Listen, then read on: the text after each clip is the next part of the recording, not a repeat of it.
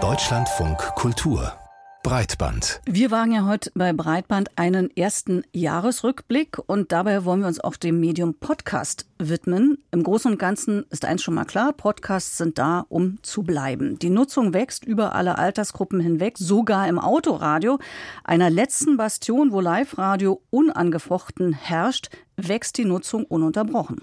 Eine andere Sache ist die unfassbare Formatvielfalt. Podcast ist ja im Prinzip inhaltlich eine Nullaussage, was eben darum geht, was da drin passiert.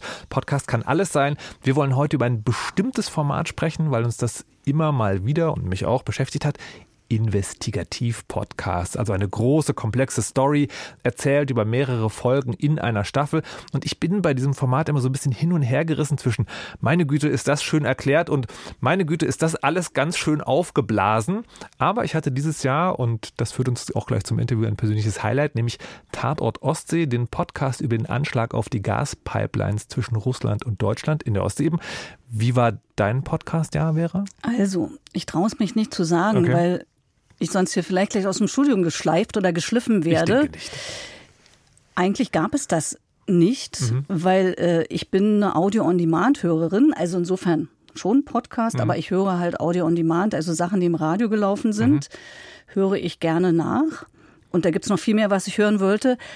Andererseits stimmt die Antwort auch nicht wieder ganz, weil äh, man kann ja dem Podcast auch im linearen Radio leider nicht mehr entgehen. Also ich bin zum Beispiel eine Inforadio-Hörerin hier in mhm. Berlin wo ich zu Hause bin und da wird am Wochenende ein Podcast nach dem anderen gespielt, sodass ich auf diese Weise natürlich dann doch Podcast höre.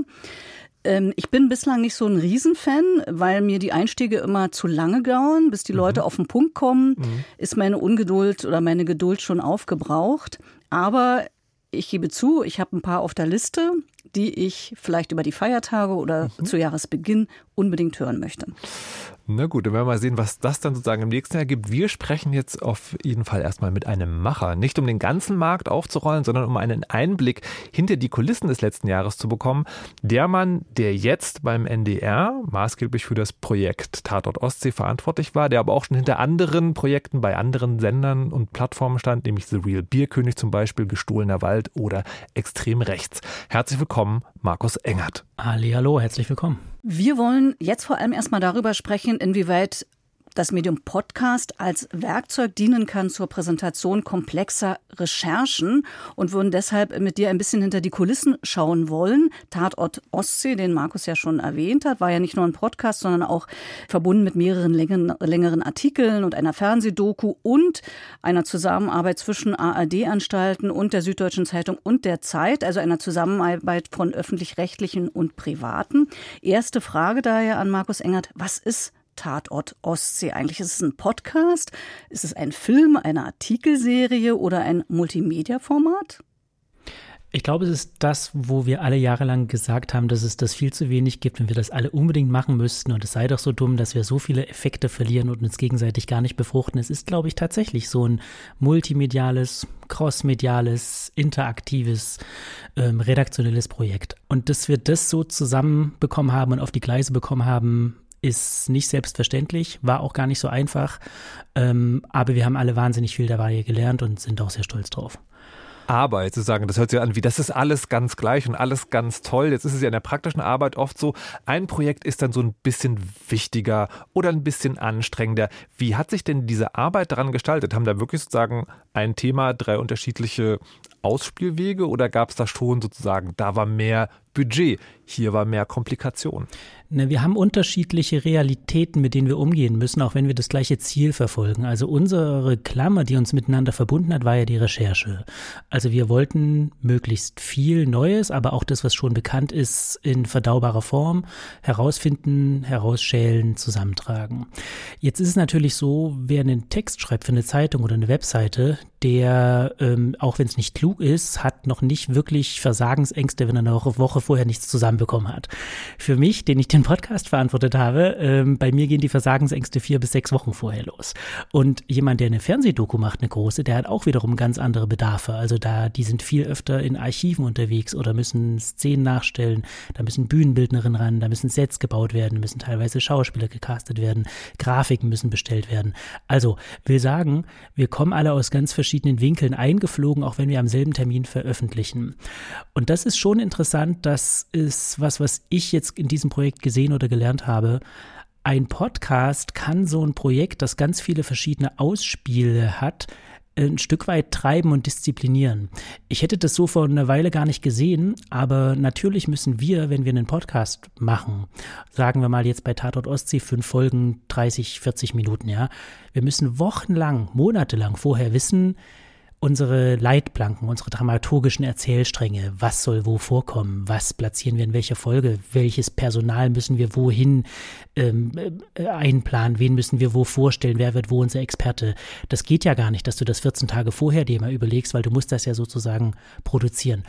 Sechs Wochen vorher sitzen die Kollegen vom Fernsehen noch vor einer Tabelle und schieben munterfarbige Schriftblöcke hin und her. Ähm, das ist für die doch gar nicht so richtig schlimm. Da wird was bestellt, da wird es wieder abbestellt. Ich der das alles vertexten und vertonen muss, fang viel eher an, das konkret aufzuschreiben. Ich fange viel eher an, einem echten, konkreten, finalen Text zu sitzen. Und damit kommen auch sozusagen Sollbruchstellen oder Stellen, wo die Recherche sich fragen muss, sind wir hier sicher? Können wir das so formulieren? Ähm, ist das juristisch abgesichert? Haben wir hier genügend Belege? Auf die stoße ich natürlich viel eher, weil ich sie viel eher aufschreibe. Und das ist interessant, dass sozusagen nach all den Jahren, wo wir uns gefragt haben, was sind die Podcasts eigentlich? Gibt es dafür Geld? Kann man das machen? Können die große Projekte stemmen? Dass das in so einem Projekt jetzt sich ein bisschen wandelt, das Pendel in die andere Richtung schwingt und man tatsächlich auch so ein Projekt als derjenige, der den Podcast macht, so ein bisschen vor sich hertreiben kann. Das war jetzt der Blick auf die MacherInnen. Wenn wir jetzt mal auf die Rezipientinnen schauen, welche Rolle spielen die Formate bei der Vermittlung? Gibt es da Aspekte, die besonders gut funktionieren oder besser funktionieren als andere?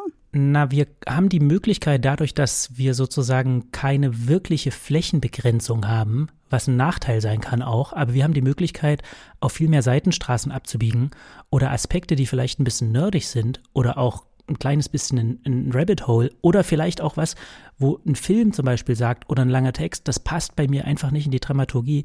Wir können das trotzdem auserzählen. Also ich will mal ein konkretes Beispiel machen. Wir haben in der Recherche es geschafft, den Kapitän zu finden, der mit seiner Crew vermutlich als allererste Menschen auf der Welt diese Explosionsstelle gesehen haben.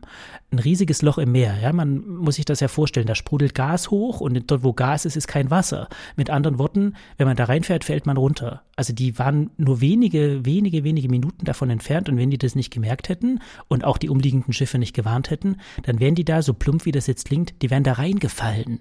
Die wären da einfach im Meer abgesackt und versunken. Wie ich finde, eine wahnsinnige Geschichte. Und dieser Kapitän erzählt das auch total wahnsinnig interessant und, und also auch ganz, ganz greifbar. Und das ist wirklich, also das ist ein Gänsehautmoment, ja. Im Podcast hat er bei uns viel Raum. Im Film hat er keinen Platz mehr gefunden, einfach weil der Film sich an eine gewisse Sendefläche und, und Sendeuhr und Programmschema halten muss. Und das ist was, wo ich dann sage, da kann ein Podcast, wenn er den Platz hat und auch dem Raum gegeben wird und da auch Recherche, das mit Recherche unterfüttert ist, du musst diese Menschen ja auch finden und treffen, da kann ein Podcast Sachen auserzählen, die anderswo hinten runterfallen. Lass uns mal noch ein bisschen genauer über das Thema investigative Podcasts an sich sprechen. Ich hatte nämlich ehrlich gesagt von dieser Art so ein bisschen genug, also diese großen Fragen. Also wer hat X umgebracht? Wer steckt hinter Anonymous? Weil die eigentlich für mein Gefühl nie eingelöst wurden. Für mich war die Attraktivität an eurem Podcast Hartort Ostsee, dass es von Anfang an so ein Vibe gab von wir werden es vielleicht nie genau wissen, wir nehmen euch aber mit auf die Reise. Und das ist für mich ein kleiner, aber ganz wichtiger Unterschied. Und die Frage dazu an dich lautet, in diesem Format. Verheben sich solche Podcast-Projekte eigentlich viel zu oft an ihrem Versprechen? Ich glaube gar nicht, dass das ein Podcast-Spezifikum ist, sondern leider ein JournalistInnen-Spezifikum. Also ich, sehe das auch in anderen Bereichen, in großen Recherchen. Overselling ist ein Problem. Das Problem ist sozusagen, wie weit treibst du es? Also, du darfst nichts Falsches versprechen. Ich finde es total okay, Neugier zu machen, Fragen aufzuwerfen. Ich finde es nicht okay, das so zu überziehen, dass die Menschen mit einer Erwartungshaltung da reingehen, die dann wissend sozusagen enttäuscht wird. Ich hätte nie im Leben den Podcast beworben mit, werden wir rauskriegen, wer die Pipelines gesprengt hat. Hören Sie bis Folge 5, dann erfahren Sie die Antwort. Nie im Leben, ja. Hätte man natürlich machen können. Aber ich glaube nicht, dass das was ist, was nur beim Podcast ähm, auftritt. Das gibt es auch anderswo.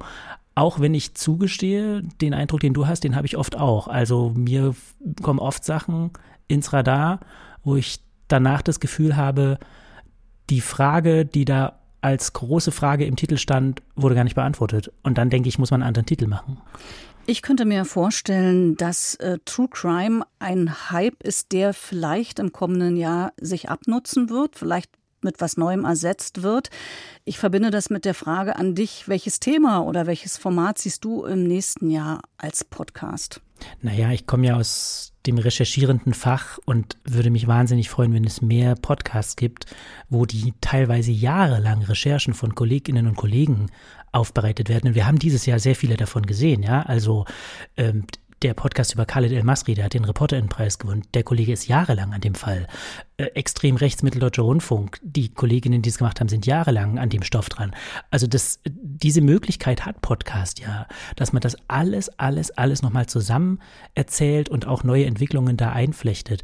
Ich bin vollkommen übersättigt von True Crime. Ich bin vollkommen übersättigt und äh, teilweise eine Allergie dazwischen jetzt entwickelt, was so InfluencerInnen betrifft oder das Podcast-Format Gast Promi ist zu Gast bei Promis, ja. Also man hat das Gefühl, die sind alle im Kreis zueinander äh, zu Gast so. Also wenn es nach mir geht, wenn wir über eine Marktkonsolidierung reden und so ein bisschen Bereinigung, das ist für mich viel zu viel. Also das kann nach meinem Empfinden aufhören.